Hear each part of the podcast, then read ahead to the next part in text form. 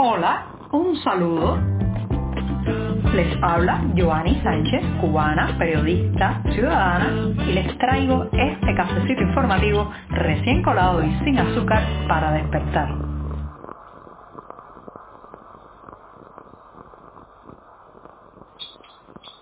Un buen café y además sin una gota de azúcar para comenzar el jueves es imprescindible, especialmente en este 10 de noviembre de 2022 en que les estaré contando los temas principales que han ocurrido en Cuba. Así que me voy a dar un sorbito largo, bien largo y sin una gota de azúcar.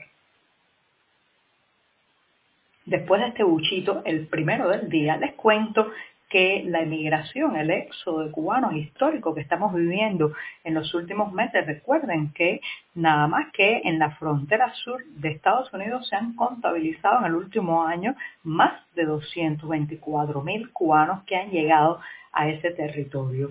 Pero los cálculos de hacia otras partes, los que se han ido hacia Europa, hacia América Latina, todavía quedan por sumar a estos números récord prácticamente en la historia nacional. Entonces ese éxodo no solamente se nota en eh, bueno, las familias que se despiden llorando en los aeropuertos, los amigos que se van, el decir adiós permanentemente, sino que también tiene un impacto evidente en el tema de la propiedad de las viviendas. Como escuchan, la propiedad de las viviendas porque además de las eh, numerosas ofertas de viviendas, casas a remate prácticamente a precios bajísimos que se encuentran en el mercado inmobiliario porque sus dueños están desesperados por obtener el dinero para emigrar. Además de eso, se está dando el fenómeno de que eh, cuando no pueden vender o no quieren vender porque no saben eh, todavía cómo va a ser la migración. Emigrar es una gran interrogante, señoras y señores, que nunca se tiene la certeza de cómo va a salir, si va a salir exitoso, eh, exitosamente, si va a salir bien, si va a tener el migrante que enfrentarse a duras realidades que no podrá sobrellevar, pues mucha gente está también manteniendo sus propiedades en la isla o dejándola a cargo de otras personas. Eso podría cambiar bastante en los próximos meses porque según fuentes consultadas por el diario 14 y medio se ha preparado una comisión de juristas que deben presentarle en los próximos días y semanas al régimen unas propuestas para flexibilizar lo que se llama la legislación de la vivienda en la isla, como me escuchan. Ya saben que es una legislación muy estricta y eh, directamente vinculada también a eh, las leyes que están relacionadas con la emigración, el tiempo que se puede pasar fuera sin perder la residencia, que hasta ahora es de un límite de 24 meses.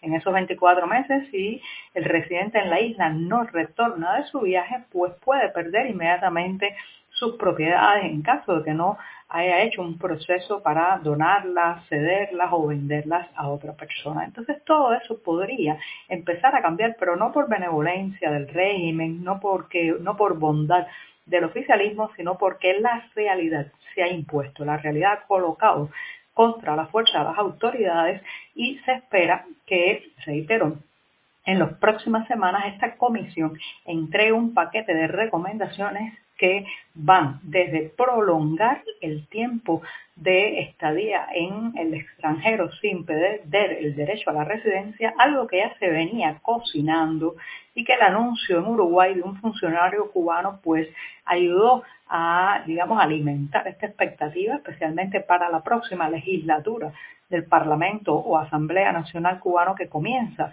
en el año 2023, sino que también en este paquete de recomendaciones de los juristas está la posibilidad de ampliar el número de propiedades que podría tener un cubano. Sí, como escuchan, eso es muy rígido ahora mismo.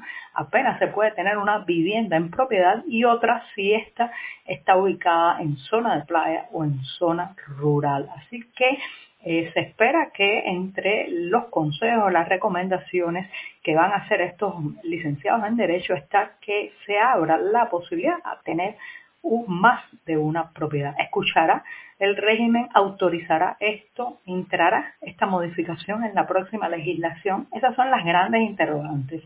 Pero sepan que se está estudiando, gente muy especializada lo está proponiendo y ya va en breve tiempo hacia la mesa de los que deciden, que la mayor parte de las veces no deciden a favor del ciudadano. Si eres de los que te gusta estar bien informado, síguenos en 14ymedio.com. También estamos en Facebook, Twitter, Instagram y en tu WhatsApp con este cafecito informativo.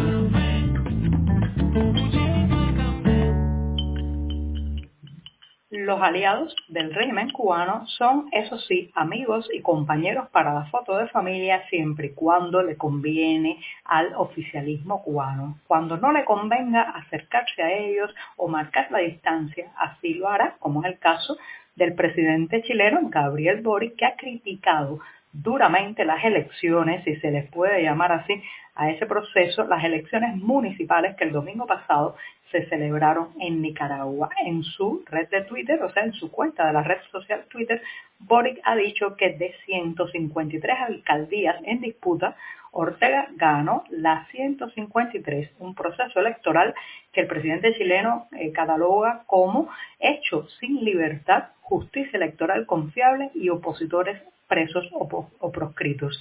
No es democracia en ninguna parte del mundo. Han sido las duras palabras, las duras palabras de Gabriel Boric que no han sido mencionadas, no han sido aludidas en la prensa oficial cubana, porque claro, puesta a elegir entre dos fidelidades, pues el oficialismo cubano prefiere, claro está, al autócrata Daniel Ortega que al izquierdista Gabriel Boric.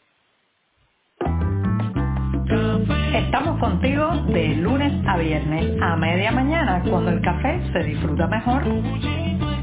Comparte conmigo, con tus amigos e infórmate con este cafecito informativo. Si hay noticias que generan expectativas y alivio entre la población cubana, esas son las noticias que guardan relación con emigración, visados y vuelos desde la isla. En este caso se trata de un anuncio que ha hecho la Embajada de Estados Unidos en Cuba que dice que reanudará la tramitación de todos los visados de inmigrantes el próximo 4 de enero. Así lo ha informado el Departamento de Estado de ese país este miércoles a través de la red social Twitter. El anuncio además se hizo tras una reunión de dos funcionarias, dos altas funcionarias estadounidenses que visitaron la isla y se entrevistaron con el viceministro cubano de Relaciones Exteriores Carlos Fernández de Cosío. Así que ya saben, a partir del 4 de enero se restablece o se reanuda la tramitación de todos los visados de inmigrantes y con esto pues se abre el camino probablemente a un aumento, a un sostenido aumento de las salidas de la isla en este éxodo ya histórico que está marcando una tendencia creciente y que está dejando al país en un panorama y en un escenario absolutamente inédito. La pérdida de sus personas más jóvenes, de sus personas más capaces, de sus personas más talentosas.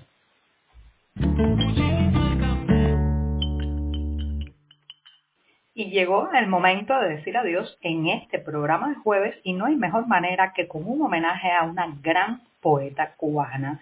Se trata de Reina María Rodríguez que está recibiendo este 10 de noviembre la medalla La Avellaneda correspondiente a este año 2022. Se trata nada más y nada menos que del máximo reconocimiento en letras que otorga el Centro Cultural Cubano de Nueva York. La ceremonia se realizará a las 19 horas de esa ciudad en el Instituto Cervantes. Los detalles, como siempre, en la cartelera del diario digital 14 y medio. Y ahora me despido. Hasta mañana viernes. Muchas gracias. Por hoy es todo. Te espero mañana a la misma hora. Síguenos en 14medio.com. También estamos en Facebook, Twitter, Instagram y en tu WhatsApp. No olvides, claro está, compartir nuestro cafecito informativo con tus amigos.